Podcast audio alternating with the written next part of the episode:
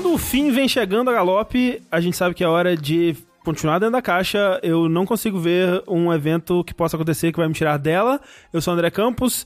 E se tem esperança para o Felipe Neto, acredite, tem esperança para você também. Confie no seu potencial, seja uma pessoa melhor. Eu sou Sushi. A esperança do Felipe Neto, você quer dizer sobre a guinada que ele deu no Twitter? Ele tá não recente, né? Já tem algum tempo aí que, né? Eu sou a Letícia, realmente, o Felipe Neto tá se posicionando bem melhor agora, mas peraí, eu fiquei muito confusa. O que que isso tem a ver? Não sei, não, é só. Não, é, o mundo aí tá acontecendo umas coisas, né, que dá tristeza. Porque assim, no Fora da Caixa, que é esse podcast que você tá ouvindo agora, é onde a gente, aqui no Jogabilidade, fala de tudo que não são videogames, inclusive as guinadas da vida do Felipe Neto. Entendi. Vocês já tiveram uma fase de assistir Felipe Neto? Eu já. Já tive uma fase de assistir muito Felipe Neto. Não foi na época que o Felipe Neto era, tipo, modinha começando no YouTube. Foi depois da reestruturação toda dele de pessoa e marketing, Não, marca, você, não fala então que não foi naquela fase do óculos escuro, não, parede. não entendi. foi. Foi, tipo, ano passado, ano retrasado, assim, que ele já tinha, tipo, começado a se estruturar pra ser uma pessoa mais vendável na Entendi. internet, digamos assim.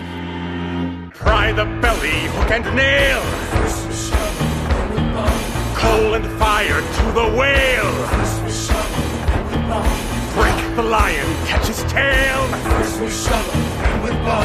Little lambs tied to the rail. Black Mas vamos estranhamente com algumas coisas boas que a gente tem consumido aí nas últimas semanas. Eu posso começar falando de coisas não tão boas assim. Ou, ou isso, né? Se quiser manter a desgraça. Aí faz, é, a gente faz uma... depois sobe. Toda vez que eu venho aqui é só desgraça, gente. isso? Ah, mas aí é a nossa vida, isso daí, né? Poxa.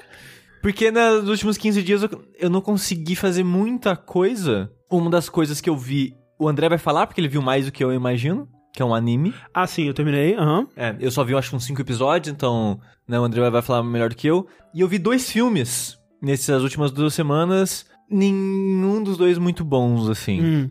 Porque, né. Ah, cinema, né? Cinema é triste. Isso acontece. Não gosto de cinema.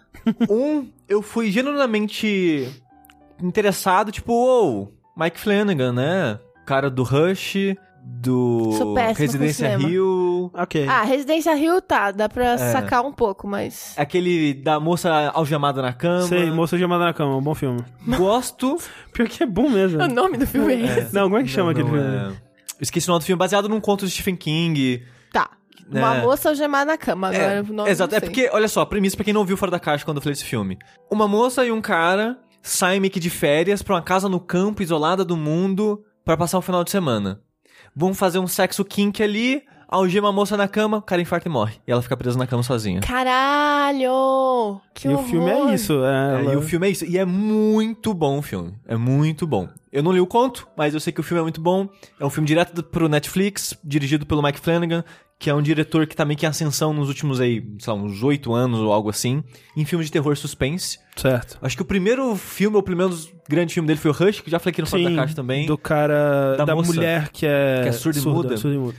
Que é meio que um filme de slasher, onde só tem uma vítima, né? Que tem um cara tentando invadir a casa de uma, de uma moça que é surda e muda, e é muito bom o filme. Aí ele fez, né, também esse que eu falei da, da Moça na Cama, ele fez, né, a série Residência Rio, que eu acho que é a coisa dele que eu mais gosto. E tem outros filmes dele que eu assisti assim, e de modo geral eu gosto das coisas dele. Aí ele fez um filme que você olha esse cara, esse aqui não é bom não. Hum. Que é aquele Ouija. Falam que é bom, Então, ele fez o Ouija 2, né? É. Que é- eu acho que é um prequel do primeiro, Ah, tá, do é, tipo. é isso, né? O primeiro não é dele. É, o primeiro não é dele. Isso, ok, certo. que falam que é ruim. Uhum, uhum. Aí ele foi lá fazer esse Ouija 2 e falam que é bom. Aí, como eu já comentei algumas vezes aqui, a Thalissa, ela ama filme de terror. E ela tava tipo, vamos ver um filme de terror? Aí a gente zapia na Netflix, pô, Ouija. É do cara lá, O 2, no caso. o 2, é Ah, ok. o 2. Falam que é legal, vamos ver. E tipo, é engraçado porque metade dos atores do filme são da Residência Rio, da série, porque ele meio que costuma trabalhar com as mesmas pessoas. Tipo, a, a moça do Rush é uma das irmãs da Residência Rio. A, a da- do filme da moça que fica na cama, a moça que fica na cama é a mãe da família da Ah, é Residência uma Rio. coisa muito entre amigos ali. É, ele vai chamar a Incrível. galera dele. Igual o, sei lá, o Tarantino às vezes Ah, tem muito diretor que né, faz isso. Fica com a galera, ele tem a galera dele. É, só, só, só fica meio que engraçado. Mas, normal. E o filme, ele é muito bem filmado. Tipo, a execução, a direção, os takes, tem umas paradas assim que, que eu acho muito boa. Tem um momento que eu até fiquei tipo, pô, isso foi legal, cara. Eu nunca pensaria num corte desse. Nem sei se foi a intenção dele. Mas na minha cabeça funcionou assim, que foi... Tem uma parte que tava meio tensa, de pessoas falando, tem gente aqui que a gente não sabe que tá aqui. Tipo, uma parada assim, tipo, ou... estão vendo a gente. Pananã, meio que um momento tipo, caralho, estão vendo elas. Quando corta, é meio que um corte seco pra sombra da. Como é que fala? Do corrimão da escada. Só que aquele corrimão antigo que é tipo madeira que faz tipo uma taça assim, que é uma parte mais grossa e afina. Sei, acho que sei. Dá uma retorcida, assim. É, é, é, tipo, no caso, as madeirinhas do, do corpo, né, do corrimão, não a Sei, parte de sei. cima do Sei, corrimão sei, em si. sei. Mostrando a sombra daquilo na parede. Então parece silhuetas de pessoa quando você bate o olho. Hum, Então eu achei muito interessante e inteligente esse corte, tipo, estamos falando de pessoas que a gente não sabe que tá vendo a gente, corta pra uma sombra que parece uma pessoa, mas na verdade era só sei. a batente, sabe? Aí depois a câmera afasta e mostra as pessoas passando. Então, tipo, tem cortes, tem posicionamentos, tem. A maneira que o filme é filmado é muito bom. Mas, no final das contas, ainda fica aquele gostinho, tipo, é um filme que foi encomendado pra esse cara Sei. dirigir. Então é meio que, tipo, é uma história meio boba. Ele fez o que dava com o material. É tipo isso, porque no final das contas ele tem aquele climão de filme de terror pipocão, sabe? Hum. Os tipos de susto, as batidas da história, as coisas que acontecem, são meio desinteressantes assim. Pra mim a parte mais interessante do filme é a maneira que ele foi filmado, Hum. que ele parece um, um roteiro pior gravado por uma pessoa que sabe fazer isso bem, sabe? Sei. A parte técnica toda é muito boa. É. É tipo o Stoker que eu já comentei aqui, que foi dirigido pelo Sean Pa- Woo Park. Que você viu, eu esqueci de falar isso no Vértice, Hum. mas é possível que ele esteja no Death Stranding. Porque ele visitou a Tá Kojima todo Productions. mundo no Death Stranding. Né? seria Até muito- eu tô no Death Stranding, vocês não estão sabendo. É, seria muito legal ele tá lá. Sim. É. Que é um filme que eu já falei no Fora da Caixa também. É um filme que eu gosto bastante, mas é um roteiro que não é dele. Hum. Então você vê essa, essa Sei, distinção sei, sei. dos filmes que o cara faz e ele escreve pra um filme que chamaram ele pra dirigir. Sim. É que nem o Jack Brown, né? Do, Do Tarantino. Do Tarantino. é. É. Então, tipo, esse Ouija, ele é ok, sabe? Ele, ele tem coisas interessantes, mas eu acho que ele não. Não compensa muito no final das contas, assim. Ah, e outro filme que eu vi, que esse eu tava meio que enrolando há anos pra assistir, é o Devil's Carnival 2. Que eu já falei do 1 aqui, que é um musical. Hum. Ah, aquele musical, ok. É o musical do inferno, que o inferno é um circo. Sei. Ele é todo meio teatral visualmente, né? As atuações e tal. O primeiro é um filme que a Thalissa gosta muito.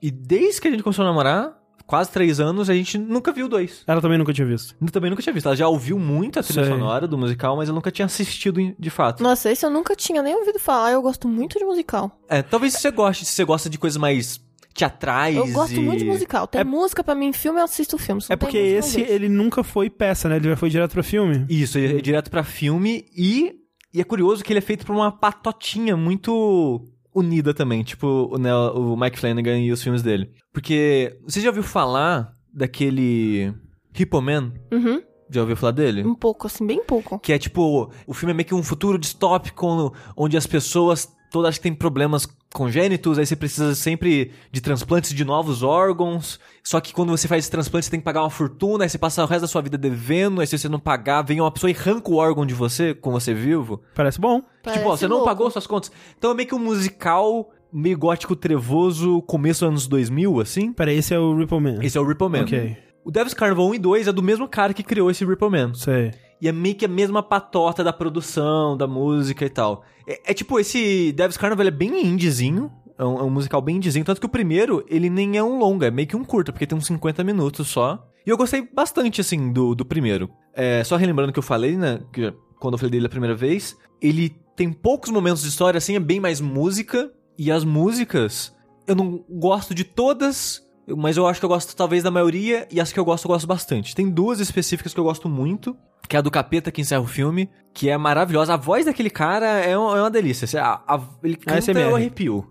é, é- é maravilhoso, assim. É, e eu, que nem eu comentei da outra vez, eu gosto dessa parada te- teatral, porque a máscara do capeta, ela é tipo uma máscara pintada, aquela coladinha no corpo e tal. E tipo, é óbvio, não é tipo um CG tentando enganar que é um capeta de verdade, não. Parece que é alguém fantasiado de um capetão, só que é uma maquiagem muito boa e muito convincente, e combina com todo o clima do filme, que é tipo, o inferno é um circo e blá blá blá blá blá. Aí vai pro 2. O 2 eles tentaram ser mais ambiciosos. Ah, sim. Agora é um filme de uma hora e meia, ele tem bem mais momentos de diálogo. Eu não sei em número de música, mas é, em relação ao tamanho do filme e, a- e o tempo de música, dá a sensação que tem Sei, menos músicas no 2 sei. do que o 1 um tinha. E o foco meio que sai do inferno e vai pro céu, porque a ideia é que o, o, o inferno quer invadir o céu. E quando eu fui pra esse filme, eu pensei, vai ser o inferno invadindo o céu. E não é meio que um filme de apresentando o céu. E é isso. E em teoria era pra ter um terceiro, que aí o terceiro seria isso. A invasão. É. Então, tipo, quase não tem música com a galera do primeiro filme. É mais coisa do céu. É mais coisa do céu, novos personagens, novas Mas vai vozes ter o e tal. 3? Imagino que não, que já faz anos e anos que saiu o 2 e eu acho que não deu tão certo assim, acho que em vendas.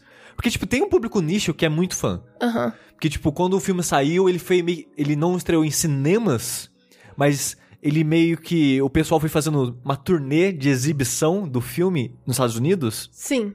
E era, tipo, sei lá, 60 dólares pra você ver o filme. Cara, Então, tipo, ele tem isso? um público nicho, ele sabe extrair dinheiro desse público, mas. oh, pelo amor de Deus. Mas não é algo tipo, ô caralho, a gente fez um monte de dinheiro aqui pra fazer um próximo filme e tal. E eu fiquei muito decepcionado porque, tipo, o primeiro a produção não é incrível. Mas você vê o esforço, as músicas são legais, né? A vibe é legal. E esse foi tipo o Hermes e Renato quando tentou ficar mais Ai, sério. meu Deus. Sei exatamente o que você tá falando. Então, tipo, o Hermes e Renato era um parado que era muito legal porque você via que era escroto e você via que não tinha muito esforço. E tinha algo Assim, tinha, singelo e honesto, sabe? tinha Na esforço, mas não É. tinha orçamento. É.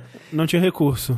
Quando eles viraram, tipo, sei lá, nave brazuca depois do Telaclass, Sei. que eles começaram a ter mais orçamento ou tentaram parecer que tinha mais orçamento, não era mais a mesma coisa, só ficava meio estranho. Sim. Parecia, não sei, parecia que era alguém replicando o Hermes Renato. Era estranho, não sei explicar. Mas é quase o mesmo sentimento pro Devil's Carnival 2. E tem uns momentos muito cringe pra mim, assim, porque ele tenta ser engraçado estranho, porque, por exemplo, tem uns momentos que lembra a animação, sabe? Cartoon. Porque, por exemplo, toca o telefone, aparece um tririririm de efeito especial saindo do telefone.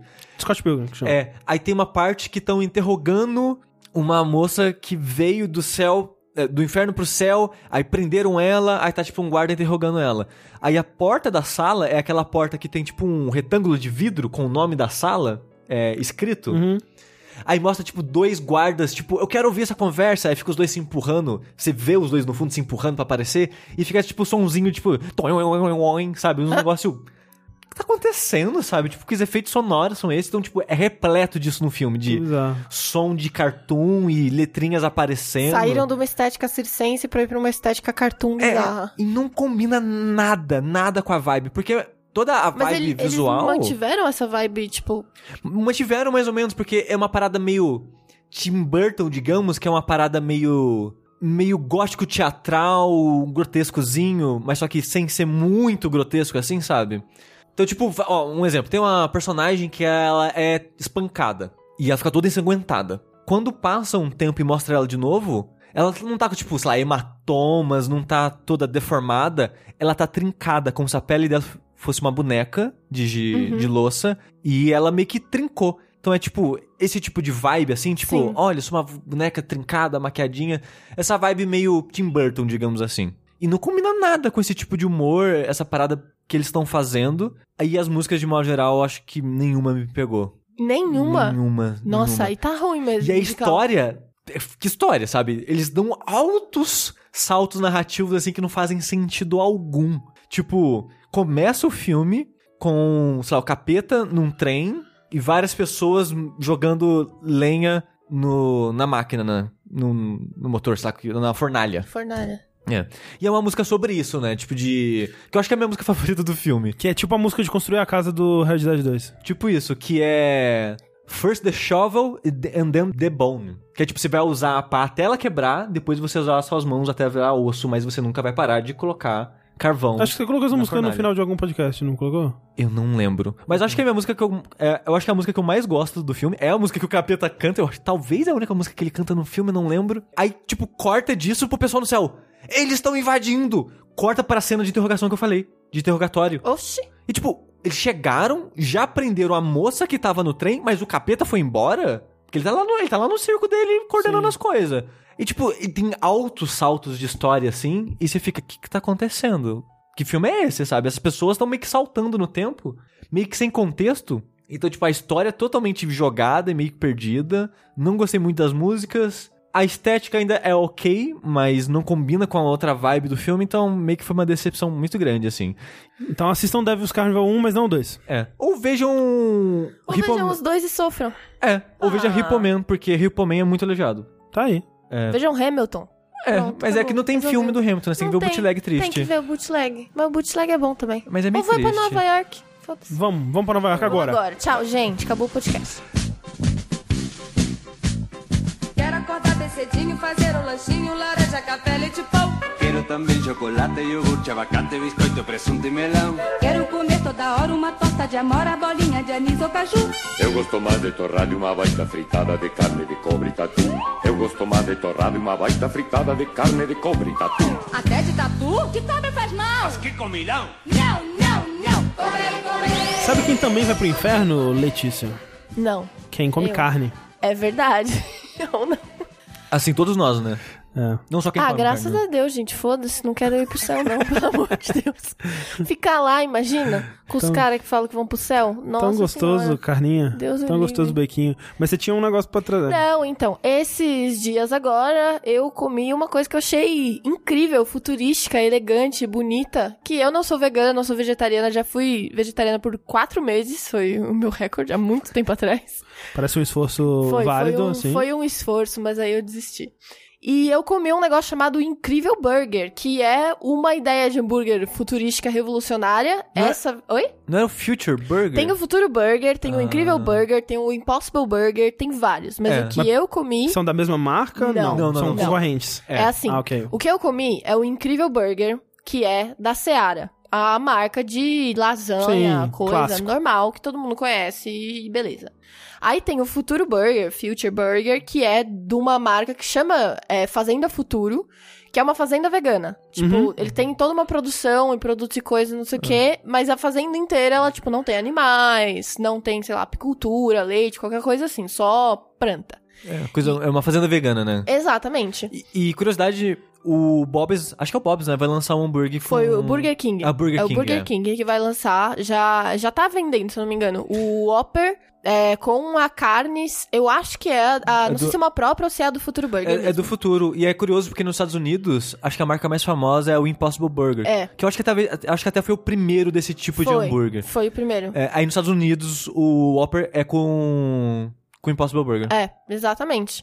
E o Impossible Burger é uma hamburgueria de Nova York que começou a fazer essa fita toda de um hambúrguer que parece carne, mas não é carne. E usa, tipo, sei lá, beterraba, soja, coisas Sim. assim. E tenta imitar, tipo, 100% o sabor, a aparência, a textura, tudo. É. E aí, tipo, aqui no Brasil... Viram, nossa, tá dando certo lá, vamos fazer aqui, porque as coisas acontecem assim às vezes.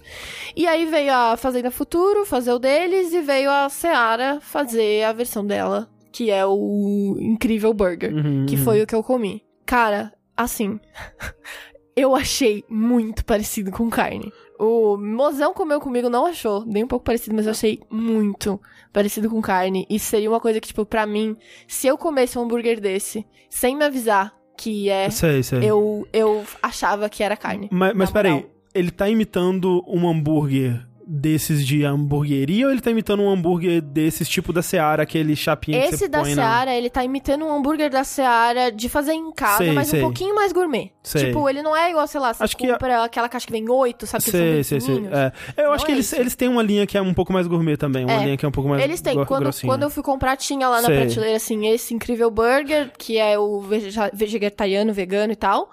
E tinha as outras versões, tipo, ah, costela, não sei o que, bacon, não sei o que lá.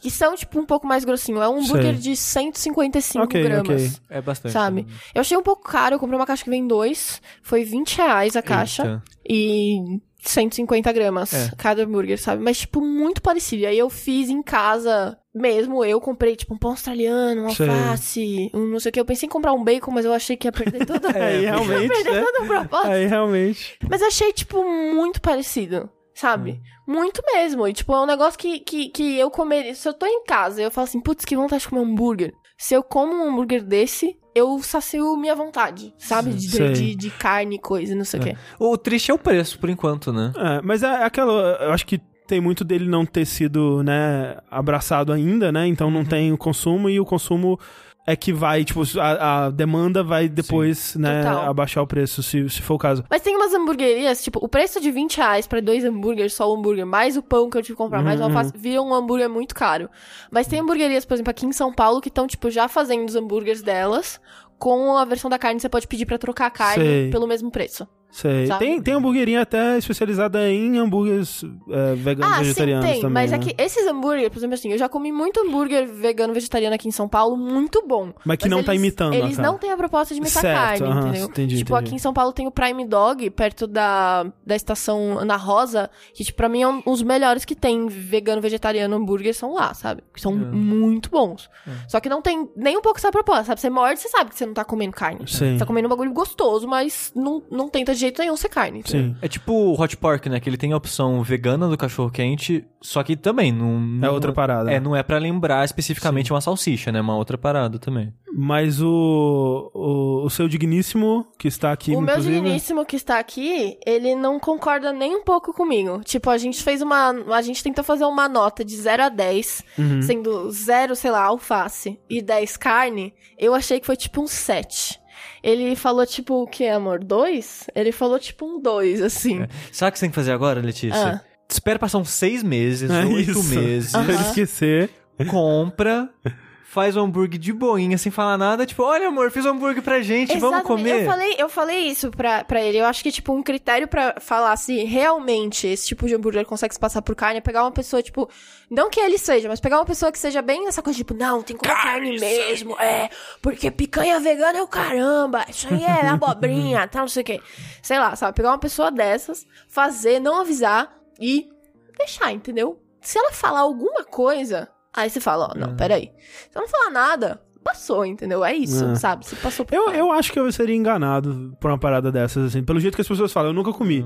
Mas do jeito que as pessoas falam, é igual e tal. Se eu não tivesse com o paladar atento pra notar alguma diferença, eu Exatamente. acho que eu seria enganado fácil. Foi, foi assim. isso, foi exatamente isso que eu pensei comendo. Mas eu acho que o, o Futuro Burger, ele deve ser melhor que esse que eu comi. Primeiro porque ele é maior, pelo que eu vi, eles são 200 gramas, Eita. não são 155. É um bugaço. E, tipo, todas as fotos que eu vi dele, ele tenta ser um pouquinho mais gourmet. E eu acho que por ele ser uma, ser uma marca vegana, eles têm um pouquinho mais de compromisso, Uhum. sabe? De, de, de fazer o bagulho. Então, não sei, eu quero provar ele também, mas eu não achei ainda pra comprar em nenhum Ele- mercado perto de casa. Teoricamente, ele seria comprado em mercado também. Ele é comprado acha? em mercado também. Ah. Eu tenho amigos que já compraram, tipo, no freezer do mercado mesmo, entendeu? Uma Sei. caixa com dois, sabe? Você sabe o preço? O preço desse? do Futuro Burger, não sei. É. Não, eu não, não achei em lugar nenhum ele É. ainda, assim. Eu procurei, tipo, em todos os mercados perto da minha casa e lá ainda nada. Sushi, vamos comprar um, um pra cada, a gente faz um review no próximo Fora da Caixa. Vamos. Aí Boa. a gente come com nossas digníssimas e Isso, relata a experiência aqui. exatamente. Faz, uma, faz a nota também de, de, de papelão pra carne, como é que é? que Isso, você- não, eu fiz de alface, De alface pra pra carne, carne, entendeu? Tipo, parece carne, não parece carne. Entendi. Porque assim, é, de qualquer forma ele é gostoso, sabe? Mesmo que tipo ele não, não consiga imitar a carne 100%, ele é bem gostoso. Sim. Eu gostei muito, tipo, é um negócio que eu acho que talvez daqui a algum tempo eu sinta vontade de comer de novo, Sei. sabe? Uhum. Não, tipo, ah, vamos comprar pra fazer em casa, tal, não sei. É, é foda porque, realmente, como por atualmente ser mais caro e, e, e tudo mais, eu acho que quem compra é realmente quem tem essa preocupação, seja de saúde ou seja de com o meio ambiente e tal, com os bichinhos. E eu lembro que quando a gente fez o. A gente fez um Fora da Caixa sobre um documentário, que agora eu não vou lembrar o nome, mas que ele era sobre isso, né? Sobre a indústria da, da carne agropecuária, como que eles estão destruindo o mundo e tudo mais. É, né? foi, é, foi- nossa, foi um dos primeiros, eu É, acho. assim. eu não lembro o nome do documentário, mas é um documentário muito Tem bom. vários, na verdade, É. né? Você você lembra do nome de algum? Que Cara, talvez seja o mais famoso. tem um que é tipo meat and milk, uma coisa assim, Hum, que mas não Mas enfim, não é um que é um documentário que no meio eles mostram matando uma galinha. E eu pulei essa parte, não quero ver não. Obrigado. Porque, né, eu, eu né, tadinho do bichinho. Não- eu não consigo nem comer um, um, um, um, sei lá, um porco em formato de porco. Pra mim tem que ter, tem que estar distanciado da imagem do, do bicho. Eu não gosto de, por exemplo, basinha de frango. Me lembra o bicho, eu não quero comer o bicho. Eu quero comer o Você não come conceito asinha da carne. de frango? Sério? Sério. Por conta disso? Dentre outros motivos, sim. Mas é porque eu, eu gosto da minha. A carne, pra mim, por isso que eu, tipo, como. Eu como. Tipos de carne que eu como, basicamente só peito de frango e hambúrguer. Porque ela tá muito desassociada Sim. da carne. Tipo, o hambúrguer é uma coisa amassada e o peito de frango ele é uma coisa meio homogênea, assim, sabe? Não Sim. tem coisas de bicho ali. Eu tenho Tem, um tem, certo. Assim, visualmente, no caso sim, sim. eu tenho esse, essa, essa dificuldade, mas ao mesmo tempo eu não tenho nem disciplina, nem. Eu acho que. é, eu não me importo o suficiente com o mundo, sabe? No fim das contas é isso. É, eu tô nesse ponto da minha vida já também, eu não me importo o suficiente com o mundo. Eu deveria, mas eu não consigo importar o suficiente. Mas eu achei mó da hora a iniciativa, sabe? Porque é um. É aquilo, né? O mundo vai acabar. Aí a gente É, pode é tentar salvar o mundo, entendeu? É sem dúvida insustentável. Tipo, eu acho que uh, antes das pessoas adotarem veganismo ou vegetarianismo, é, o que deveria acontecer, primeiro, é produção sintética de proteína, né? Ou seja, vai ser a proteína mesmo, mas sem precisar ter o animal pra produzir ela. Mas aí a gente morre antes. Ou a gente adotar é, proteína de inseto, né? Teve E aí. algumas pesquisas, na verdade, já tem. Eu acho que tem uma hamburgueria de Nova York que faz um hambúrguer que é tipo um. Umas coisas experimentais, Umas assim, coisas vi. experimentais de tipo clone de carne. Tipo, É. foi Porque, clonando as células, deixando elas fazer metástase. No Tacoma é assim já. quê. porque eu lembro de uns quatro anos ou algo assim que fizemos carne sintética, custou 15 milhões de dólares. Não, Ta- é, exato. Talvez foi esse o caso dessa hamburgueria. Porque, é, realmente, já vi é, relatos de coisas experimentais, mas que estão longe de serem acessíveis ainda pro, É. pro público. Mas. Mas eu tenho curiosidade de experimentar e, cara, o mundo já tá tão na merda que eu, eu tô ficando meio niilista já nesse sentido. É, um pouco, né? Eu E- tô bem niilista. e tem gente, aquele- Eu já desisti. Aquele argumento que, assim, cara, eu posso é, parar de consumir carne, que a porra da indústria agropecuária tá destruindo o mundo ainda assim e. Né, sabe? Não vai ser o canudo que vai salvar a tartaruga. Não vai ser eu deixar, eu não dar descarga no xixi porque a- as fábricas estão gastando 90% da água, consumo de água do mundo, sei lá. Eu vou no restaurante eu já peço assim, me dá. É, ô, ô, meu, meu consagrado, me vê uma tartaruguinha morta aí, por favor. Porque já é pra. Não é um O canudinho. negócio é pedir três canudos e aí a Isso. gente destrói o mundo mais rápido. A gente come o E a canudo. gente fica feliz. Se a gente E- comer o canudo facilita, eu acho que não, vai sair inteiro no canudo depois. Não sei, a gente digere plástico? Eu nem sei se a gente digere plástico. Então é, vai sair inteiro de novo. Vai sair inteiro o É. canudo? Vai, tartaruga Imagina só você vai cagar engasgar um, com um merda. canudo com cocô dentro, coisa horrível. É. Que gostoso. Esse foi o é mais triste que eu já vi o sushi é. é.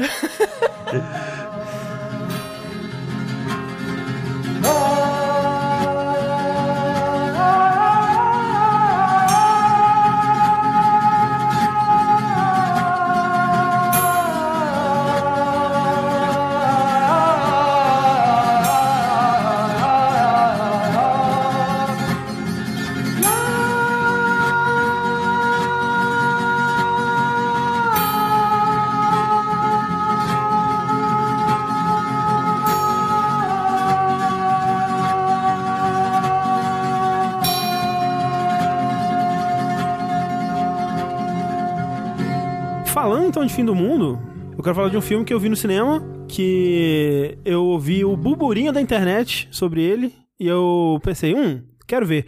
Gosto muito do filme anterior desse diretor, que foi o Aquarius, que não é Aquária, que não é um filme de Sandy Júnior, é Aquarius, que inclusive eu falei aqui no, no Fora da Caixa, o diretor no caso é o Kleber Mendonça Filho, diretor brasileiro, e o novo filme dele aí que está fazendo, da- dando o que falar né, pela internet afora é o Bacurau. É, no caso ele é co-dirigido pelo Kleber Mendonça Filho e Juliano Dornelles, eu acho. Uma curiosidade é que eu tava jogando Sekiro, né? Que vai parecer um desvio do assunto, mas eu juro que tem a Jogo ver. bom. Jogo bom.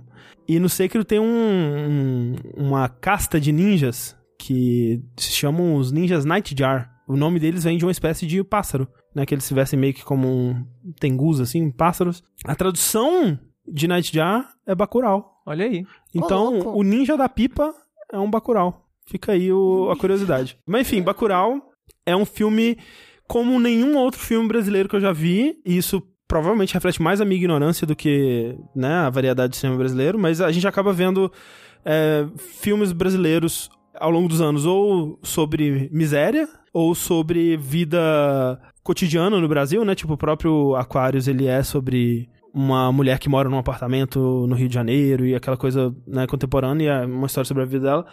Ou então, é, os crossovers dos Trapalhões, né? Que tem vários também, Jesus. excelentes aí. E da Xuxa. E aquele filme da Angélica também, Filme que é do o... Didi. Pelo amor de Deus. Zoando na TV, da Angélica, que é um excelente filme, procurem. Uhum. E esse é um filme muito diferente porque é uma mistura muito louca de gêneros, assim, porque ele é, ao mesmo tempo, um filme sobre a vida de uma pequena comunidade no sertão pernambucano, que é essa cidade de Bacurau, que é uma cidadezinha, tipo, minúscula, assim, deve ter, sei lá, no máximo, nossa, estourando, assim, vamos dizer, 100 pessoas, assim, tipo, numa, não, muito massa, talvez umas 50. Mas é uma comunidade ou é uma cidade? É uma cidade. É uma cidade, ela tem. Ela, Ela, né, tem, ela tem o status de cidade. Tem o ela status de cidade, tem ela prefeito. ela tem um museu, ela tem, né, as casas ali, plaquinha, né, pra quem tá chegando. E é uma ruazinha com as cidades, né? Tipo, é uma ruazinha de, de chão batido, de terra batida, Totalmente fictício. totalmente fictícia. Ele também é um filme futurístico, digamos assim, porque ele abre com, as com a frase alguns anos no futuro. E ele é um filme distópico também, porque enquanto as coisas em Bacurau, mesmo antes delas ficarem meio esquisitas, elas estão acontecendo como poderiam acontecer hoje em dia, de vez em quando você vê atrás de comentários de personagens ou numa TV assim num canto passando uma manchete assim, tipo Hoje vai, vão ter mais execuções públicas no Vale do Anhangabaú, em São Paulo, né? E, tipo, sei, execuções públicas? São, o que está acontecendo em São Paulo? Mais execuções. É, Mais tipo, o que, que, o, que, o que está acontecendo fora de Bacurau, o que está acontecendo no Brasil. E ele também é um filme, de certo modo, com elementos de ficção científica. Que ele tem uns elementos que começam a surgir ao longo do filme que vêm diretamente, eles acabam sendo explicados, mas eles eles puxam diretamente daquela tradição de ficção científica que ele tive narrativa e tal. Então ele é muito diferente e ele tem muito de western também. Ele brinca muito com a estética de faroeste americano, o que é curioso porque né, o último filme que eu falei aqui também ele é um filme que ele é muito sobre essa época do, do cinema norte-americano e tal. E ele mistura essas coisas todas pra criar uma parada que não parece que tá só fazendo referência a essas coisas, e ele, na verdade, é um filme muito. é, com uma identidade muito própria, uma, um- uma ideia muito certeira do que ele quer ser, e não deixa de ser um filme muito esquisito, assim, o tempo todo. Mesmo quando você entende, né, o que tá acontecendo e pra onde o filme tá indo, e ok, agora. Porque quando você começa, você tá assim, ok, vamos ver o que, que é isso, né? E o filme ele demora a se revelar o que, que ele é. E mesmo quando você entende o que, que ele é e pra onde ele tá indo, ele nunca te deixa de ter aquele, aquela sensação meio desconfortável, meio estranha do, do- da realidade dessas pessoas, digamos assim. Mas qual que é a premissa do filme? É, então, ele abre com essa, essa mensagem de alguns anos no futuro e a gente vai acompanhar uma personagem que tá voltando pra Bacurau depois de ter vivido alguns anos fora e ela chega na cidade para o velório de uma meio que uma matriarca da comunidade, assim, uma mulher mais velha que, né, a comunidade inteira tinha como é, uma figura importante ali, e ela morreu e tá todo mundo no velório dela. E essa cena é muito importante pra mostrar a união dessa comunidade, né? Tipo, meio que tá todo mundo lá. Dá um pouco de humanidade pra aquele, pra aqueles personagens que você vai acompanhar. Porque logo que termina esse velório, você vai acompanhando a vida de cada um deles e as coisas não parecem que estão indo pra um caminho muito lógico, assim, muito óbvio imediatamente, mas aos poucos pequenas coisas vão acontecendo e pequenas coisas estranhas vão acontecendo e, e a, a história vai encaminhando pra um conflito, digamos assim, né? Porque o, o- tem um, um dos personagens é um professor que ele de- um dia ele percebe que ele não consegue encontrar mais Bacurau no mapa, ele consegue encontrar as cidades que estão próximas ali, mas Bacurau mesmo ele não consegue achar. E Ilha de Bacurau. Ele é, sim, ele é um cara mais velho, ele mora lá, né? Ele é, também é uma dessas figuras importantes. Ele meio que assume, na verdade, o- esse cargo de, de patriarca da comunidade depois que essa mulher morre, assim. Mas em que sentido ele não encontra? Ele olha em GPS e não tá Isso. mais? É, a- a- é por mais que seja uma, uma comunidade muito simples e isolada, né? É, e pobre, assim, eles têm acesso à internet, né? Eles têm celulares, smartphones e tudo mais, e acesso à internet. E o uso desse, dessa tecnologia por eles é até bem, bem legal ao longo do filme. Mas ele tá mostrando pro, pro, pras crianças, assim, num, num tablet, assim, ah, Bacurau, né? Nossa cidade tá aqui e tal. E ele não consegue. Ele, peraí, vamos Mas, tipo, olhar no... consegue achar o nome, assim? O Ou, mapa, tipo, tipo, um buraco é, não, onde era Bacurau. Vamos dizer no Google Maps, onde tava escrito lá não tá mais. Entendi. Tipo, só, só não existe mais a cidade onde, ela deveria estar. Não tem mais a, a sinalização de Isso. que ali era uma cidade. É, tipo, não, né, não dá pra saber se ela sumiu, tipo, se tivesse uma imagem de satélite por ali, se ela realmente teria sumido, mas ela, dos pontos de vista oficiais, pelo menos, ela não existe mais. E aí você vai vendo a relação dessa cidade com o prefeito da cidade, que é um, um desses políticos absolutamente demagogos que querem vender essa ideia de que tá ali por eles e fazendo bem pra eles, mas né, é muito simbólico quando ele chega assim, ah, tipo, não, eu, eu trouxe aqui, ó, é, centenas de livros pra escola e é num caminhão de lixo e os livros são só jogados no chão e, tipo... E, de repente, coisas estranhas começam a acontecer. Tipo, pessoas começam a aparecer mortas, o, o caminhão-pipa que traz água pra cidade, ele chega é, furado de bala, e as pessoas começam a se perguntar o que tá acontecendo, se tem alguém que tá fazendo isso, se é a- alguém da gente que tá fazendo isso. Eventualmente chega um, chegam dois, entre aspas, estrangeiros numa moto, que na verdade eles são do, do Sudeste, eles são do Rio, que chegam lá misteriosamente, né? Causa um grande frisson, assim, tipo, todo mundo é, é, comunicando por celular, tipo, tá chegando as pessoas aí e tal, a gente não sabe o que, que eles são.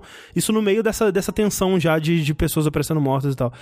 Eles chegam e eles só passam pela cidade, eles fazem coi- algumas coisas suspeitas, a cidade tenta receber eles amigavelmente, tentam convidar eles pra visitarem o, o museu da cidade e eles meio que, né, fazem pouco caso, tipo, como assim um museu? O que que, tipo, o que que vocês têm pra mostrar no museu e tal? E vão embora. E é por aqui que eu vou parar com, a, com as, as- as- as- spoilers. os spoilers da história, porque é interessante ver o que acontece com isso, assim. Mas é. Ele realmente leva bastante tempo no começo pra chegar até esse momento, porque ele tem muito interesse em mostrar quem são essas pessoas, como elas vivem, o que elas fazem, como elas trabalham, como é que é o dia a dia desse, desse, dessa comunidade. Esse museu, ele é muito importante, né? Em vários momentos da, da história ele é citado. E realmente você pensa, tipo... Porque não é um museu como você imaginaria um prédio ou alguma coisa assim, não. É uma casinha tão simples quanto qualquer outra, com a placa de museu. E em dado momento do filme, ele é utilizado realmente.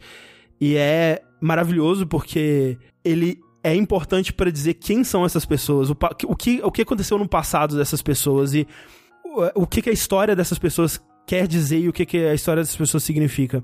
Mas assim, por que, que você acha que esse filme fez tanto burburinho? Ele- só porque ele é bom ou tem Ele é- alguma coisa, tipo, tem- específica? Tem o fato de que ele é muito bom e tem o fato de que ele fala muito sobre resistência e resistência contra o que vem de fora, né? Ele fala muito sobre o estrangeiro e nesse caso o estrangeiro ele pode ser tanto o cara do sudeste quanto, por exemplo, o cara dos Estados Unidos ou de países estrangeiros realmente dessa influência é, externa.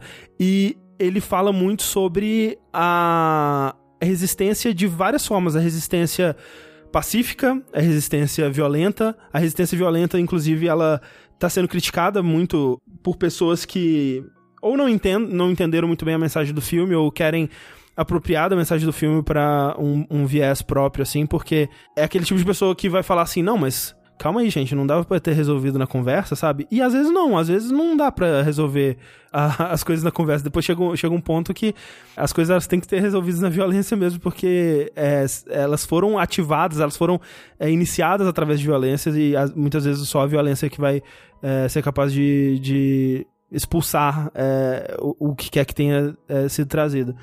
Então ele tá, ele tá falando muito de, um- de uma certa forma também sobre o momento atual que a gente vive, tanto dentro do Brasil quanto no mundo. Então ele traz essas questões assim de uma dentro de uma história que ela é muito catártica também. Ela me lembra um pouco o, o filme do Tarantino, né? O Era uma vez Hollywood nesse sentido de um começo muito devagar pra chegar num final onde é extremamente catártico, onde as coisas realmente é, acontecem do jeito que você fica torcendo pra elas acontecerem ao longo do filme inteiro.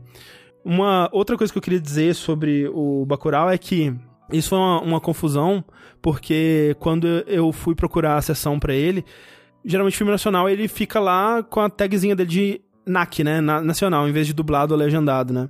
E nos lugares que eu fui procurar, tinha ou dublado, e em alguns tinha até legendado. E eu, peraí, como assim? Vai ver um filme brasileiro legendado? E aí eu pensei, não, vou pegar só que tem, deve- eles devem ter confundido, ou sei Erro lá, do erro do site, site, né? alguma coisa assim. Vou pegar o, o mais próximo e o mais conveniente pra mim e foda-se, só, deve- só vai ter uma versão desse filme. E eu peguei o dublado. Isso acontece porque, em dado momento do filme, existem personagens que falam inglês. E eles fizeram uma parada que, se me dissessem que era assim, eu nunca teria ido, mas tendo ido, é o jeito que eu recomendo as pessoas assistirem o filme. Assistam a versão dublada. Porque o- os personagens que falam inglês. Tem uma versão que foi legendada, né? E eles falam inglês realmente, né? E legenda embaixo. Mas tem essa versão que eu assisti, que é a versão dublada, que eles são dublados por dubladores fa- famosos até, mas num tom totalmente escrachado Sessão da Tarde, assim. Eles estão fazendo uma dublagem tosca de propósito. E os americanos, eles dublam com sotaque americano, né? Então eles falam assim...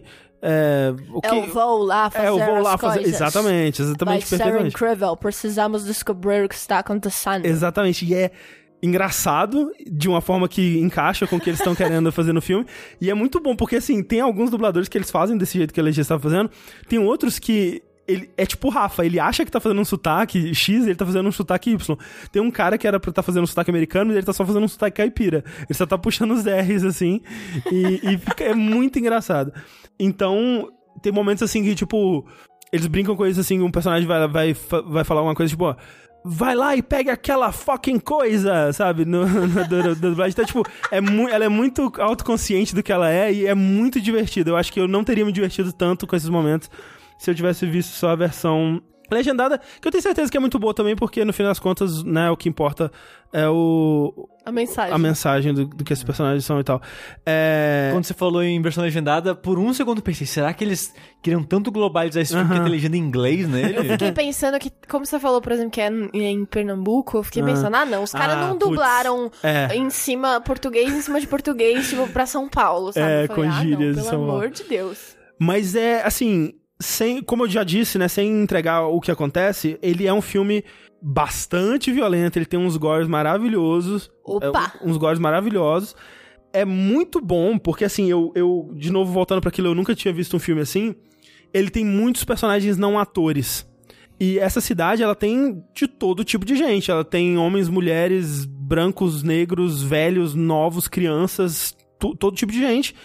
Principalmente um tipo de pessoa que é o brasileiro do interior, que eu que eu, não, não, sou nordestino, né, mas eu nasci no interior de Minas Gerais, que é o acho que é o mais próximo que se pode ser sem ser exatamente nordestino. E esse filme ele tem uma parada que eu nunca pensei em ver no cinema e eu nem imaginava que isso era uma coisa que eu eh, me identificaria, mas é o som de um velho numa casa vazia falando. É tipo a voz de um velho ecoando numa casa vazia. Que é algo que é muito da minha infância, cara. Tipo, eu. Corta pra infância do André, o, o avô dele vivia sem móvel nenhum. Era só um velho sozinho Pera, falando numa sala. Não, é porque assim, eu. Calma, calma, calma, o quê? Não, a minha primeira casa foi nos fundos da casa da minha avó. Então eu vivia muito na, dentro da casa da minha avó. E era uma casa super simples. Com a minha avó, que era velho, meu avô que era velho, e a irmã da minha avó, que também era, tipo, é, é, é, é o. É assim, é o, é- é o clichê do idoso, mais idoso que eu já vi na minha vida era essa mulher. E a- as essas pessoas falando pela casa e o som específico, tipo, eu tive, tive uma reação nostálgica que eu não esperava, tipo, com o som de velho falando numa casa vazia. E a outra coisa Chita pra cima. É uma coisa muito específica. muito específica.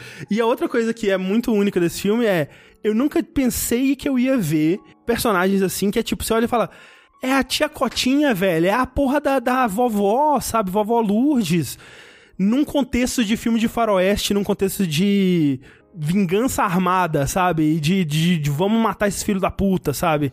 E tudo é, volta pra ideia do museu. Eu acho que é, é- o, o que eles fazem com o conceito do museu nessa cidade é muito inteligente, é muito interessante pra falar sobre a história de um povo e a história de resistência de um povo e a história de resistência no Brasil. E no fim das contas ele é um filme esperançoso, sabe? E eu acho que é por isso que ele ele tem chamado a atenção porque tem esse lado polêmico dele, da mensagem dele não ser uma mensagem facilmente digerível e não ser uma mensagem necessariamente agradável. E ao mesmo tempo ele tem um, um ar de tropa de elite, de ter frases memoráveis e personagens meio que são meio memes assim, e que você quer falar sobre eles e repetir essas frases, então acho que é por isso.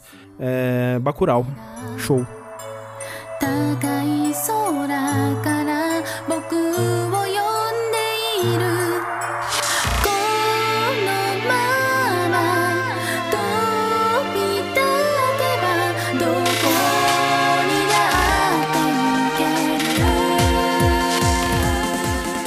Daquele chiclete que era tipo o Bush? Que era um chiclete que era pra você. Você tava beijando alguém, você passava o chiclete pra pessoa? Que conceito, né, gente? Horrível, né? Mas peraí, você não pode fazer isso com qualquer chiclete? Qual que era a diferença Não, não, não. É que assim, ele tinha um formato meio oval. Entendeu? E ele tinha muita aquele caldinho de chiclete. O recheio do chiclete. É, é tipo, um recheio de babalu. chiclete. Tinha muito. E ele era muito grande, assim. Ele tipo, Hum. tinha, tipo, o quê? Uns 3 centímetros, Sei. assim, de chiclete. Um Advil, assim. Acho que maior. Maior, a- eu tipo assim, é. ó, era um chiclete Caralho. assim, assim, sabe? Uns 3 centímetros. E aí, tipo, a ideia era pra você botar na boca, você fazia um pouco nham, nham, nham, nham, nham, daí você vai lá, chegava na pessoa, fazia nham, e passava pra ela. E aí ela continuava mascando, ela não recebia um chiclete Ah. mascado. Hum, Ela recebia um chiclete semi-mascado. que gostoso. E, e, tipo, como é que as pessoas vendiam isso? Tinha um comercial na Tinha um TV? comercial e era literalmente com as pessoas, tipo, se beijando, assim, tipo, sei lá, as pessoas na praia, paquerando aí. Abre um push-up. Era push alguma coisa no nome do chiclete, não vou lembrar. Aí, tipo, a menina abria assim devagar, e o cara olhava, ele Ah, eu acho que eu sei qual chiclete que é esse. Então. É- é- era só push, né? Com o dois que Os. eu acho que era- Eu acho que P-O-O-S-H. era isso, é, eu acho que era push. Ah, eu comprava essa porra, era Entendeu? gostoso, mas eu nunca Mas compartilhei no nunca beijo. Nunca compartilhei no beijo. com ninguém? Cara, eu não gostava nem de push pop, que ficava É, não, de push, baba push pop depois. é horrível. Não, que, que ideia. Push pop. Você não, não é da sua época, push pop? Não. Era assim. É, ah. chamava push mesmo, esse É, esse daí Push. mesmo, push. É, fazer- push pop, é, Letícia, era um pirulito que vinha numa case, tipo um batom, né? Aí você empurrava embaixo assim e ele saía. Eu tive, eu tive sim, eu tive sim. Aí você chupava e guardava a parada Eu melecada tive. no plástico. Eu tive, eu tive desse sim. É. Era mó legal. Hoje em dia isso vende em sex shop, né, gente? Mas peraí, Como o pirulito? piroca, ah, sim. Entendeu? Não, Aí faz você vai sempre chupar uma piroca. Sim, quem quiser chupar uma piroca, tem É. no Shack Shop. É, troca sempre. on demand, on the fly. On the go. Com gosto On the go. de cereja. Isso que é o que a gente espera, né, de todas as pirocas. Exatamente. Falando em beijinhos e coisinhas fofas de casais, igual esse chiclete maravilhoso, horrível, você vai cortar isso, não sei. Não, fica aí. Fica né? aí? É Então o sushi fica que vai cortar, mas não vai cortar, não. Deixa eu É, agora não tem como mais. Agora que puxou, tem. Agora que puxou, né? Entendeu? Puxou. Inclusive, eu queria falar é, Ah, que me lembrou esse caso, esse negócio de passar coisa na boca aí, né? É, me lembrou uma, uma amiga minha que ela tinha começado a namorar um cara e tava tudo certo, mas ela falava que eles, ele tinha esse fetiche que ele é, tomava o milkshake e ele tinha que passar o milkshake da boca dele pra boca dela, tipo um, um Passarinho. um passarinho. Por quê? Especificamente milkshake, eu não sei. As pessoas, elas são loucas. Isso. É isso que a gente conclui. Falando em dias. pessoas loucas, então. Falando em pessoas loucas. Mentira, não tem pessoas loucas. A única pessoa louca sou eu que fico assistindo esses animes fofos, entendeu? Pra sofrer. Otaku, Porque né? é Otaku somos nós. O otaku, o otaku ele é um ser humano estranho, né? É. Mas o que eu estou reassistindo, na verdade, porque eu já assisti uma vez e eu estou reassistindo agora com um mozão, porque era o meu anime favorito até Boku no Hero Academia. Hum. É um anime muito fofo, baseado numa visual novel, date sim, muito fofa também, que se chama Clannade. Conhecem Clannade? Conheço de nome. Ah, é tão lindo. É um anime baseado numa light novel, que é baseado num Ah, sim. que conta a história do Tomoya e da Nagisa, que são adolescentes, escola, aquele contexto clichê de sempre maravilhoso, incrível. E no jogo dá pra você pegar todas as meninas, é bem harenzinho e tal. Mas o anime foca em uma rota só, que é a rota com a Nagisa, que é uma menininha muito fofa. Era o meu anime favorito porque, cara, ele me fez chorar tanto, mas ele me fez chorar tanto. Mas assim, foi o anime que mais me fez chorar, porque ele tem muitos momentos que você só, tipo, desaba de chorar. Eu postei uma foto do mozão assistindo. Ele tava assim, ele tava soluçando de chorar. ele tava escondido embaixo das cobertas, chorando horrores, assim. tá, tá concentrado. Porque é muito emocionante, é muito fofo, é muito, tipo, é muito singelo, sabe? Tipo, é o. Ele tem o romance, mas além do romance, ele fala muito, tipo, sobre amizade, você cuidar das pessoas, você conhecer pessoas e tudo mais. E os problemas que essas pessoas, elas, tipo, trazem com elas, que você vai descobrindo conforme você vai conhecendo elas cada vez mais, sabe? E aí, tipo, tem umas histórias tão tristes das personagens que, tipo, interagem com o Tomoe e tudo mais. Então, tipo, eu tô reassistindo, eu tô relembrando de tudo, e eu tô chorando de novo, sofrendo, sabe, sabendo o que vai acontecer, sabe? Eu fico tipo, e agora vai acontecer isso? É tão triste, eu fico mal, e é, lindo. É engraçado, porque. Você já assistiu Shigatsu? Shigatsu wa Kimi no Shigatsu no, Shigatsu no no já. A primeira vez que eu assisti ele, eu acho que eu só chorei no último episódio. Né? No, no momento Uhum. Sei, lá que as pessoas choram. momento lá, É. aham. Quando eu fui reassistir pra um Jack que a gente fez sobre ele, eu chorei em vários momentos exatamente porque eu já tinha o contexto É- da história. É que nem Hamilton isso aí. No final, tudo é que nem Hamilton, Exato. porque Hamilton é a obra máxima Exato. final da humanidade. Concordo. Miranda zerou o mundo.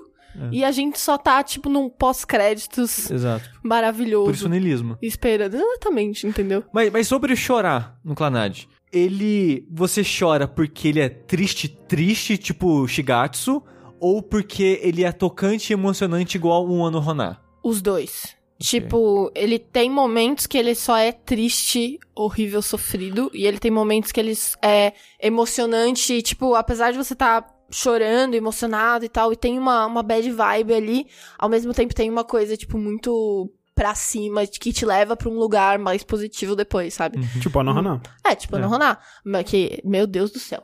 Esse aí é outro também que eu chorei horrores. Mas, é, ai, eu não sei, eu, Tipo, eu é- sou apaixonada por Clannad. A ending é a coisa mais linda do mundo. É a parada do, desses dois ah, estudantes e é meio que uma história de amor entre eles e encontros e eles- desencontros, é exa- isso? É, assim, eles é um dos animes mais lerdos pra casal que eu já vi na minha vida. Porque, assim, anime já é um negócio lerdo pra casal. É, isso aí é anime, né? É um negócio tipo, puta que pariu, pra pegar na mão é 12 episódios. Seis anos de entendeu? relacionamento. Putz. É mais tá- que aquele monogatari do cara grandão caminhando baixinho? Cara, o Monogatari eu desisti de assistir, então eu não, não vou é. saber te dizer, assim, se é. Mas é, é muito, assim, tipo, a gente tá agora no episódio 21, são 50 episódios. Eles não encostaram na mão, eles não falaram que eles Eles já gostam. sabem que se amam. Ainda não. Ok. É, todo mundo sabe, menos Sei, eles. sei. Entendeu? É aquela coisa. Então, tipo. E aí, eu lembro, porque eu já assisti é aquela coisa. Tipo, eles vão pegar na mãozinha do outro na puta que pariu, entendeu? Você vai ficar, você vai ficar, pelo amor de Deus, galera. Vamos agilizar isso aí, entendeu? Abaixa a calça, vai logo, pelo amor de Deus, não aguento Não, mais. ninguém né, ninguém nunca na história do Japão abaixou a calça. Puta... Não, sério, isso aí é- eu fico puta com o anime, porque eu só quero ver o amor, É. sabe? E Mas o é- amor, ele. Você acha. Diz assim, eu, eu nunca assisti é, esse anime e eu nunca assisti os animes que as pessoas geralmente colocam junto desse, assim, no, Uhum. no mesmo, no mesmo arco, assim, digamos, de- desse tipo de história. Você diria que os personagens desse anime são burros? Não, não, Não? acho que eles são burros. Eu acho que eles só são adolescentes Certo. sem saber lidar muito bem com os sentimentos deles. Isso é sabe? justificável na É, história, sei. É tipo, pô, eles só. Eles realmente, tipo, só não perceberam de verdade. Sei. Ainda que, tipo, eles estão os dois caminhando ali pra uma coisa que, tipo, mano, vocês. Vocês combinam, Ah, fica ah. junto aí, tipo. E ele só demora um pouco É, mais do que uh, exato. nós ocidentais. Exato, é aquela coisa, né? Porque é muito. Eu acho muito bizarro de, por exemplo, namoro no Japão. É uma coisa que a gente sempre vê em anime, que é aquela coisa assim. Você não vai, aí você sai com a pessoa uma vez, você sai com a pessoa duas vezes, aí tipo. Aí vocês começam a namorar. Sim. Você vira pra pessoa e você se declara pra É. ela, aí vocês estão namorando. Mas antes aí? de dar um beijo. Antes de dar um beijo. E aí vocês se conhecem. Tipo, vocês têm que estabelecer um contrato antes de É. vocês resolverem que vocês vão, tipo, se conhecer e tal, e não sei o quê. Pelo menos em anime, né? Isso é na vida real também? Eu não Cara, sei. eu acompanho uma youtuber que chama Jéssica. Ela tem um canal que chama Japonês Jéssica. Ela foi pro Japão quando ela tinha 8 anos, ela Sei. é brasileira. E ela tem um vídeo de 50 minutos sobre ja- namorar japoneses que eu assisti inteiro. ela diz que é isso. Caraca, você tem que que- firmar que doideira. um. Você tem que, tipo, parar e firmar um compromisso antes com a pessoa. Não tanto assim, sabe? Tipo, geralmente, beleza, vocês já saíram uma vez ou outra. Vocês conhecem, Vocês mais ou conhecem menos. mais ou menos assim, mas tipo que a sequência das coisas é, vocês falam, vamos se conhecer? E aí nisso é estabelecido esse contrato que eles chamam de namoro, igual a gente. E aí as pessoas conhecem. Não aqui, aqui que a gente se conhece e a gente fica, a gente beija a pessoa, transa com a pessoa e a gente fala, E aí acho depois que, que a gente devia, tal, né? acho que a gente devia namorar, né? Ah, que lindo. Sabe? Então, meio É. que tem essas. E aí, tipo, é, é lindo, maravilhoso. Eu recomendo muito Sclanade, porque é um anime que é sobre uma história de amor, de encontros e desencontros que as pessoas demoram. Nossa, mas como demoram pra, pra né, chegar a perceber o que eles querem da vida. Eu não sei se você viu aquele Orange. Vi, Orange. Que, é, que ele tem uma, uma- um aspecto meio sci-fi, que, né, o, o protagonista, ele recebe... Ou a protagonista, ela recebe uma carta dela mesma do futuro, falando que tudo deu errado na vida. E, né, as, as pessoas, os amigos, tudo morreu, deu ruim. Não, não é tanto assim. É assim, é assim, uma tanto pessoa assim. morre e os amigos eles se separam e tal. Mas é, e aí ela recebe instruções detalhadas do que ela precisa fazer pra evitar que isso aconteça. E ela ainda assim não faz. Eu fico Puta puto. merda, não, isso aí Me é, dá é raiva. difícil. Orange tem o melhor amigo de protagonista de É todos os animes, é porque o, o parça lá que eu esqueci o nome, Esqueci o nome ruivo, também, mas ele é. ele é a pessoa mais fenomenal é. da face da terra dos animes. No fim das contas, é um anime Não que é eu gosto possível. da história, eu gosto da mensagem, eu gosto dos personagens, mas Podia ser menos burro os personagens. Me dá uma raiva. Podia, não, ali eles, personagem são, ali burro- eles são burros. Ali É. é tipo filme de terror, tipo, Então, ai, tem é, alguém é. aí. Sim, o assassino, sabe? tipo, então Clanad não é assim, não é tão Não, burro não assim. é assim. Não é assim. Tem, tipo, tem até as outras. Tipo, como ele segue a rota da, da Nagisa, né? Que é como se você estivesse jogando o jogo, Sei. focando em pegar ela. Mas você pode jogar o jogo e, tipo, Sim. ter uma história completamente diferente com as outras personagens. Como ele tá focando nela, as personagens, ela te- elas têm, as outras, elas têm interesse em você. E elas, tipo, elas verbalizam isso muito mais. Aham. Porque elas são de verbalizar muito mais no jogo. A- As coisas com elas acontecem, tipo, mais Certo. aceleradamente, sabe? Então, tipo, é uma coisa muito específica deles dois ali, que, tipo, é a história mais lentinha, é mais calminha, porque a Nagisa é mais fofinha e tal, não sei o quê. Então, ela é essa personagem pra você ir bem com calma, amorzinho fofinho, ai, não, não, não, tá, tá, tá. Então, tipo, não, não acho que eles são burros. É só, é só a vibe mesmo do, do casal e da história, tipo, deles entendendo o que, que eles estão fazendo, sabe? It's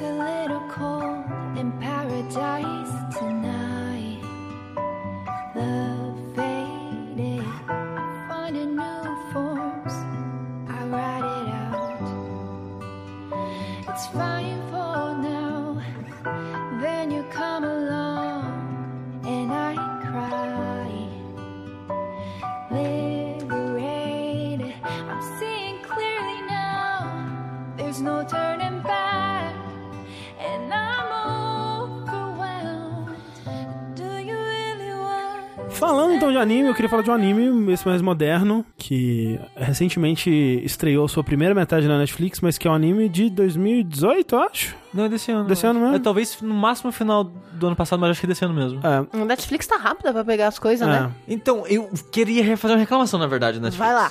Eu odeio quando a Netflix pega o contrato de anime antes de sair, porque já tava fechado com a Netflix antes de estrear o primeiro episódio. Uhum.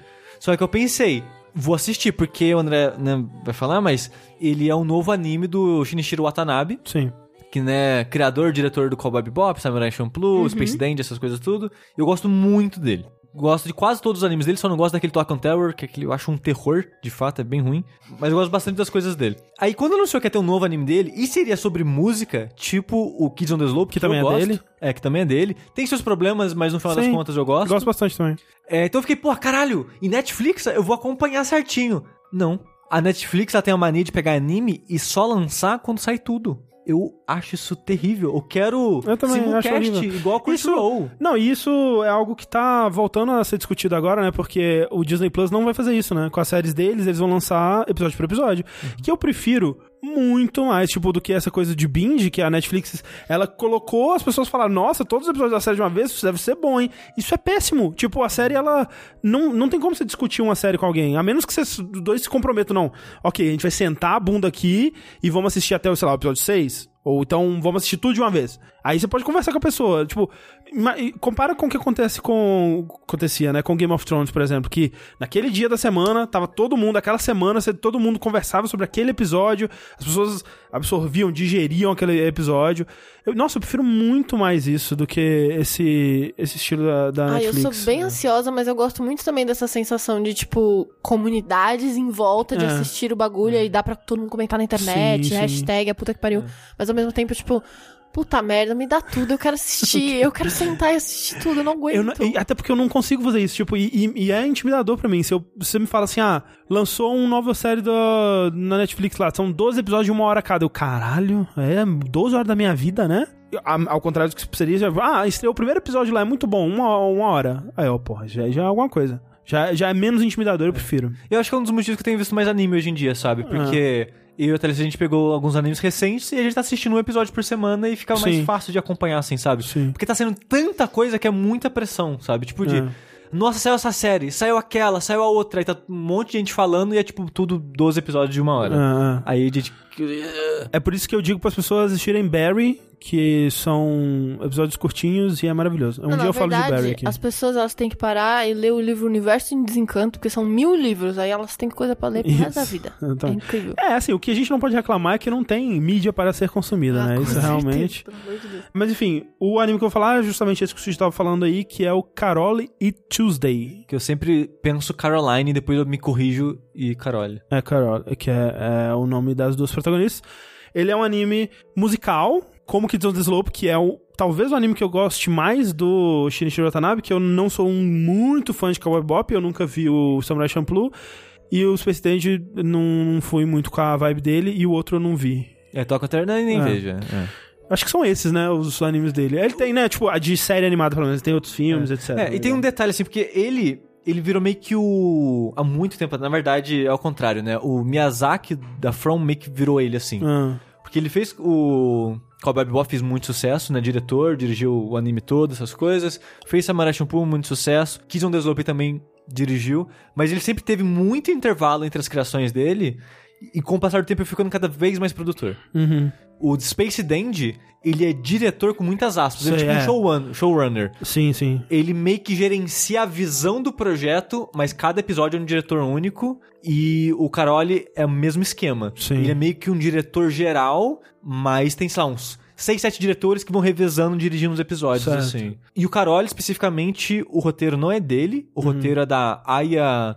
O roteiro é da Aya Watanabe, que apesar do sobrenome, acho que não tem relação familiar com ele. Certo. E é uma roteirista de dorama Olha aí. que tem dois doramas, eu não lembro mais o nome de cabeça, mas tem dois doramas que são muito premiados, elogiados no Japão. E ela escreveu ah, o roteiro base do Carol in Tuesday. Interessante. Que é a premissa do anime é a seguinte: a humanidade agora ela vive em Marte, ou pelo menos é, tem- existe essa colônia em Marte, né? Uma. Hã?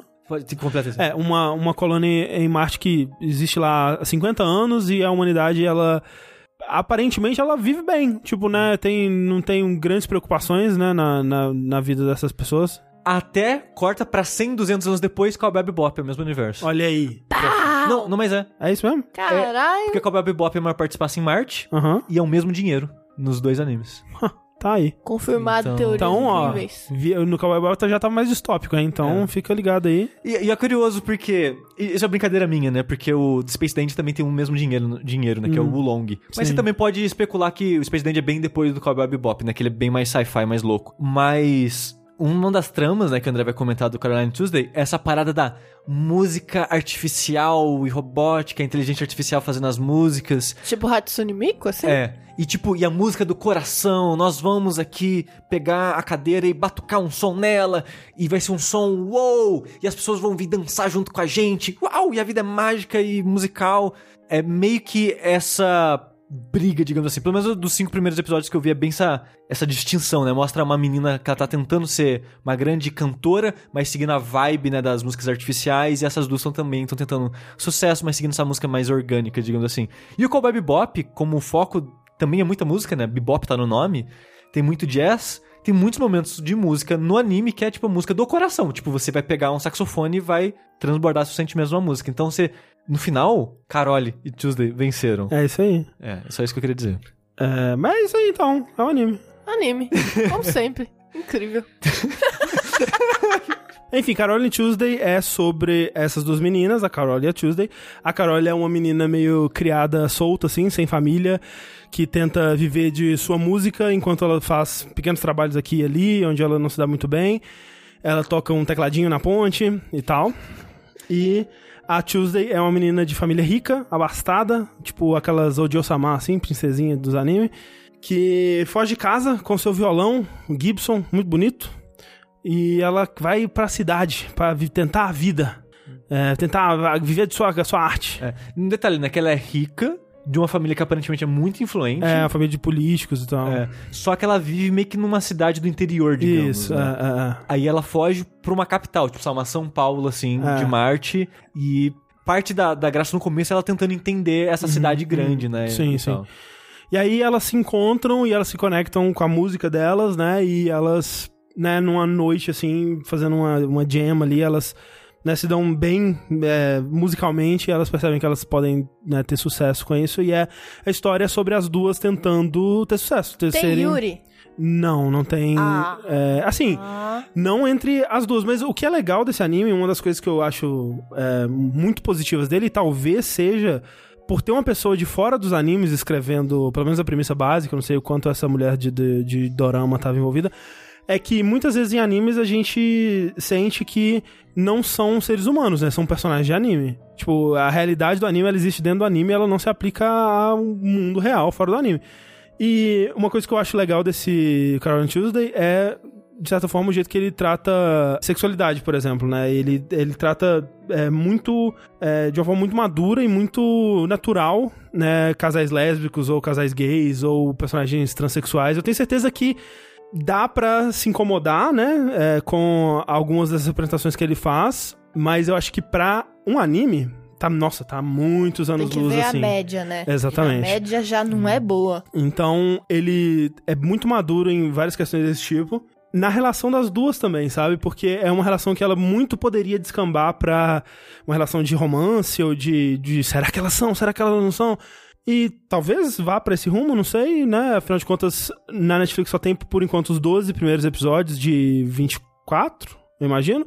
Só tem a primeira metade. E foi o que eu vi, né? Se eu quiser ver mais, eu ou baixo ou espero até eles estrearem na Netflix, mas. A boa notícia é que acho que já saíram 21 dos episódios Aham. e você 24 mesmo. É. Então, se tudo der certo, daqui um mês aí já tem o resto. Sim. E os 12 primeiros, eles fecham bem certinho num arco, assim, da história. Como se fosse realmente a primeira metade, assim.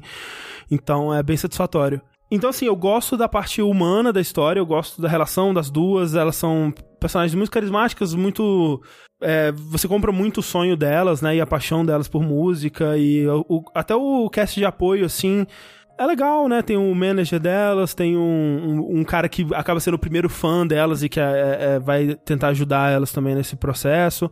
E no primeiro, nos primeiros episódios é muito sobre, tipo, ok, qual vai ser o monstro da semana? E o monstro da semana é qual é a tentativa delas de conseguirem sucesso da semana. Aí vai ser um episódio que elas vão tentar gravar um clipe. Aí vai ser um episódio que elas vão é, tentar convencer um DJ a apresentar elas no, no show. Ah, vai ter um episódio que elas vão tentar participar de um programa de TV. E esse tipo de coisa. Então, é, até culminar no final da- dessa, desse primeiro arco, que torna-se meio que um anime de esporte barra torneio, porque elas participam de um, de um tipo um The Voice. E né, esse se torna tipo o, o, o arco mais longo, assim, são os últimos. Alguns episódios, os últimos cinco ou episódios mais ou menos, são sobre, esse, sobre elas nesse programa. O que eu não gosto desse anime e que acaba sendo muito problemático é toda a parte musical dele.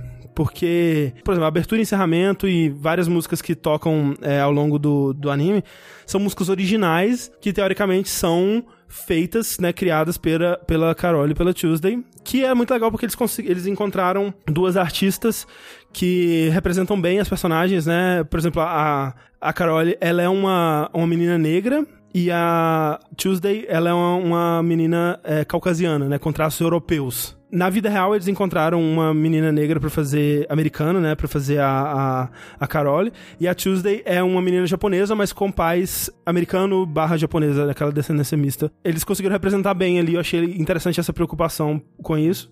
Mas você acha ruim elas cantarem em inglês? Não, não, não. Acho tranquilo essa parte. E cantam muito bem, inclusive. As duas mandam muito bem. E a diferença, por exemplo, de um Kids on the Slope, que é o outro anime do Watanabe que eu gosto, é que no Kids on the Slope acho que não tem nenhuma música original, né? Eles estão tocando covers de jazz famoso ou da, da música lá do My Favorite Things, do... É, as cenas musicais não são Isso. nenhuma original. É. O que já é muito impressionante pro Carolina Tunes é que todas as músicas que alguém toca nesse mundo são composições originais. E deve ser muito trabalhoso, porque tem outros artistas nesse mundo, né? Tem esse DJ famoso, tem um tipo uma Lady Gaga super famosa que, que elas é, idolatram e tal. E quando vai pra esse programa, esse The Voice, que, que elas participam, são vários é, participantes, né? Então eles têm que encontrar uma voz musical pra cada um deles e números musicais que eles vão apresentar e tal. Então, puta trabalho. Mas, dito isso, eu não consigo gostar da música desse anime. E, é, e era, é um anime que ele, teoricamente, é pra ser assim, olha, essas meninas, elas têm a música que vai mudar o mundo, sabe? E, tipo, é, a porra, a, a música delas vai, vai ser, né? Começa o, o anime com, tipo, elas conseguiram um milagre, não sei que lá, elas mudaram o mundo com a música, tipo, como se fosse no futuro, né? E aí vai contar a história delas. E eu não consigo sentir isso. É, elas têm duas músicas que eu gosto bastante, que é a música da abertura. E tem uma outra música também que é muito boa, que é a do é, The Loneliest Girl, que é tipo a primeira música que elas tocam juntas também, que é muito legal. Todas as outras eu acho um pop muito genérico, qualquer coisa. E é- eu tava pensando sobre isso porque é, é muito diferente, por exemplo, de um anime de esporte, onde. ou de luta, onde você pode dizer assim: esse cara é o melhor tenista do mundo. E aí você vai lá e desenha ele fazendo uma coisa que nenhum tenista no mundo fez. Ou esse cara, porra, ele tem o. o virou Super Saiyajin no basquete. Aí você põe ele, porra, correndo as quadras inteiras em um segundo e fazendo a cesta. E realmente, caralho, porra, é um cara que realmente não existe no mundo real, né? Quando você vai representar música, você não pode fazer isso, né? Você tem que criar uma música e todos nós entendemos de música, né? Não é, por exemplo, o Ricardo Nogô, que é um dos meus animes favoritos, que é sobre Go, no caso, que eu não entendo absolutamente nada do Go, né? Que eles estão jogando lá no tabuleiro, só que eu consigo me guiar pelas reações dos personagens. Então, tipo, quando alguém pega uma peça e põe lá, pô, pô, isso pra mim não significa nada. Mas a reação dos personagens, caralho, ele fez a mesma jogada que Fujiwara no Sai fez em 1614, meu Deus. Aí você fica, porra, realmente, né? Impressionante. E nesse anime, você acaba tendo que fazer isso, só que ao mesmo tempo tendo que apagar do seu conhecimento de que, cara, essa música não é boa, não, velho. Tipo, essa música não faria sucesso em lugar nenhum, sabe? Mas você tem que ver o- a situação que o mundo musical se encontra, sabe? O que pra mim, eu tenho outros problemas, eu não vi tantos episódios quanto você, mas eu tenho outros, outros problemas com esse mundo é nunca, nunca no mundo, no universo, enquanto houver humano, as pessoas vão tornar música 100% e exclusivamente algo monetário. Sempre Sim, vai ter, claro, claro. sempre vai ter alguém que, não, eu não gosto de música, eu quero o dinheiro que a música me traz Claro, e coisa claro. do tipo. Como o DJ, né? Tem uma hora que o DJ fala isso, cara, eu não, não tô, eu não tô aqui fazendo música porque eu acho divertido, eu tô aqui porque eu quero fazer dinheiro. É meu trabalho, é. É. Mas a, a vida real tem muitas pessoas que a música é uma maneira de expressão. É. Sempre vai existir essas pessoas. E eles tratam a Carol Tuesday como tipo assim. A última É o esperança. quê? É o que vo- vocês estão fazendo música, a música tá vindo do seu coração. Como como isso é possível? Uma música sem inteligência artificial? E, e aí, isso que é um problema pra mim é que deveria existir uma diferença muito grande entre a música que é feita do coração e a música que é feita pela IA. E não existe. Tipo, a música da Angela, né, que é a grande rival dela, é tão pop genérico quanto a delas. É, e isso eu acho um problema porque eu até entendo. Se vamos comprar a ideia que realmente as pessoas morreram por dentro e ninguém sabe fazer música, igual Dragon Quest Builders. Sim, pessoas esqueceram, é. Esqueceram como junta uma coisa na outra. Isso. Beleza, vamos. Esqueceram como mexe a corda num violão. É, vamos acreditar nessa ideia, beleza. Realmente, se vier alguém fazendo essa música do coração, vai ter uma vibe diferente de uma música criada. Espera-se, sim. É, né? que uma- por uma inteligência artificial. Então, por mais que a gente, como espectador, ouve a música e pensa, ok, é um popzinho aí e tal, no mundo você Exato. consegue extrapolar que você sente a naturalidade, né? Porque quando elas estão fazendo a música, você realmente vê que tem essa parte mais divertida, Brin- de e uma leve brincadeira. da brincadeira. E, Porque Mas e é muito bem dirigido. O primeiro jam session delas, onde elas estão meio que criando a, a letra da música e tal, eu achei bem natural, muito bem dirigido, muito bem feito. Ou até mesmo a parte que elas estão lavando roupa. Sim. E tu começa a fazer uma música com a máquina de O lavar. batuque, e né? que elas se identificam com a, com a roupa girando dentro da máquina de lavar. Ah. E começa a batucar. Pena que a música é ruim. É, e eu achei legalzinho até. O, o eu, tipo, eu comprei o conceito todo, Sim, sabe? sim. E, tipo, aí tem um cara entre as duas, assim, tipo, cara, o que vocês estão fazendo? Mas depois ele compra o ritmo e Ele começa, começa a dançar a, a, é. a batucar junto com elas e tal. Então eu consigo, aos poucos, comprar essa ideia de tipo, magicamente ninguém tem mais, né, centro musical, ninguém cria mais essas coisas. Então elas vão conquistar o mundo através disso. Mas agora que você falou que a música da outra é a mesma, porque até agora ela não cantou, Ah, então tá, tá, tá, Que até episódio 5, mais ou menos, ela não cantou ainda. Ela só tá, tipo, sendo torturada, digamos Sim. assim. É, e aí você me fala que é a mesma coisa, aí fica difícil. Não, a né? música dela é tão boa quanto, assim. é, Eu gosto bastante das duas músicas da Angela. E até eu gosto do, do final, assim. O final desse. Da, desse é foda, cara. Porque a indústria de anime tá, tá ganhando muito dinheiro, mas ninguém ganha mais dinheiro na indústria de anime. Só as grandes corporações, tem que acabar o capitalismo, etc. Mas. Esse, esse anime, ele tinha que ter um orçamento muito maior do que ele tem. Porque... Mas eu já acho ele bem bonito. É, então talvez seja o, o lance de quando você vê esse. esse é, competição final, assim, porque são vários. Cada episódio são pelo menos umas três ou quatro performances musicais, assim. E, velho, animar uma performance musical é complicado, né? Não tem uma animação que você pode repetir, né? Tipo, você pode mostrar o cara de costas mexendo, que é o que eles fazem muitas vezes. E eu acabo sentindo que ele, ele perde muito nisso. Eu, eu tava revendo, por exemplo, o Kids on the Slope. Mas aí é meio injusto. É meio injusto, mas realmente, mas é isso que eu tô falando. É um anime que provavelmente teve mais orçamento e provavelmente soube usar melhor o orçamento dele porque Ele tem são menos menos episódios. Ele tem menos cena menos musical. cenas musicais, exatamente. Então por isso que eu falo que é aquela coisa, você quer fazer um anime que tenha quatro performances musicais em cada episódio, vai na fé, mas será que você deve fazer, sabe? Então, é, ele, eu sinto que ele sofre com isso. E ele sofre também porque parte desse orçamento no Carol Tuesday tá sendo usado também pra criar essas músicas, né? Eles têm que pagar esses músicos pra ser essas vozes criativas desses personagens.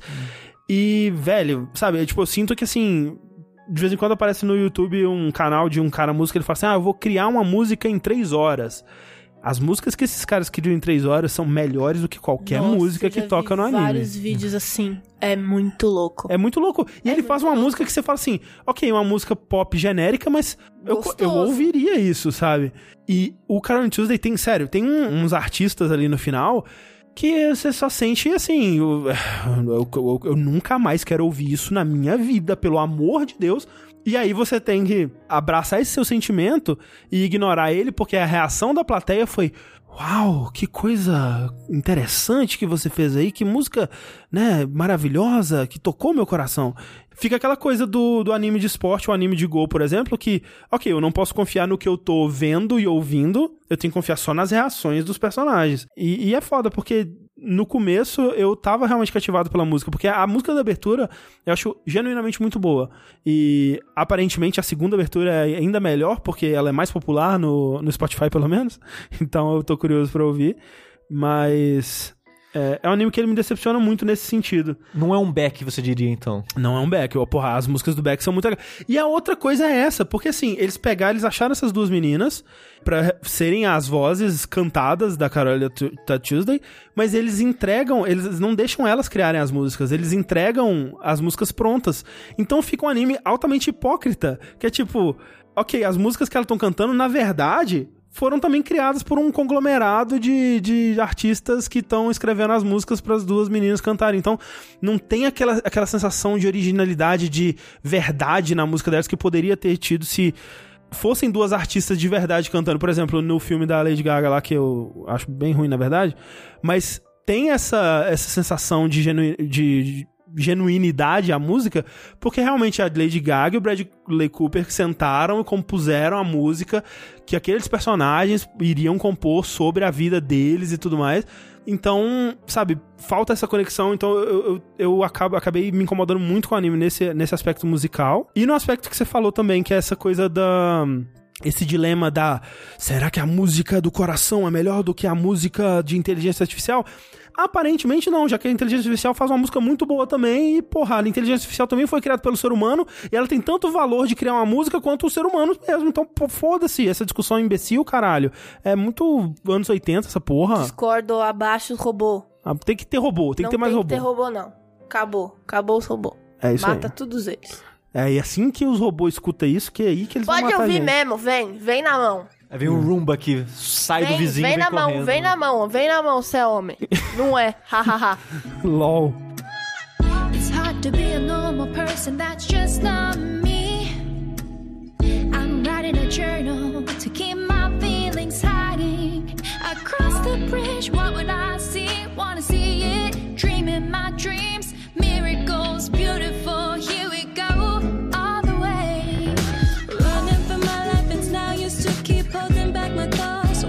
if you